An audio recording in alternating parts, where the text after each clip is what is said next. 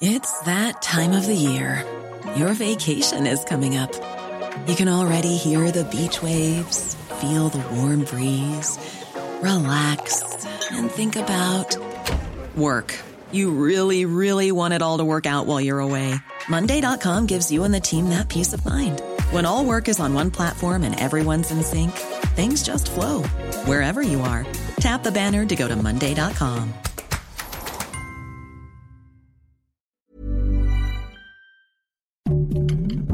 Heraldo Podcast, un lugar para tus oídos. Noticias del Heraldo de México.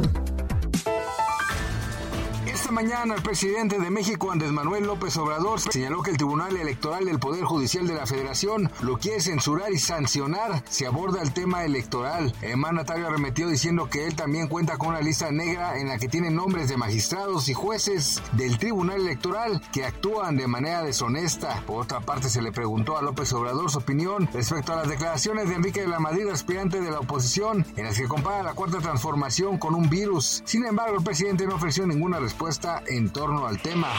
El alcalde de Michoacán, David Melgoza Montañez, ofreció una conferencia de prensa en la que explicó el motivo por el cual le disparó a los perritos Buba y Canela y afirmó que lo hizo porque ambos canes entraron en su domicilio y atacaron de manera agresiva a su mascota. Por otra parte, el dueño de Buba y Canela describió el brutal asesinato y solicitó a las autoridades que se haga justicia. Luego de que fuera asesinado el candidato presidencial Fernando Villavicencio en Ecuador, un nuevo hecho de violencia se registró, pero en esta ocasión en contra de la candidata legisladora Stephanie Puente Castro, quien fue atacada a balazos por dos hombres armados que viajaban en una motocicleta. Pese a que la agresión se dio a corta distancia, la legisladora solo presentó una herida en el brazo.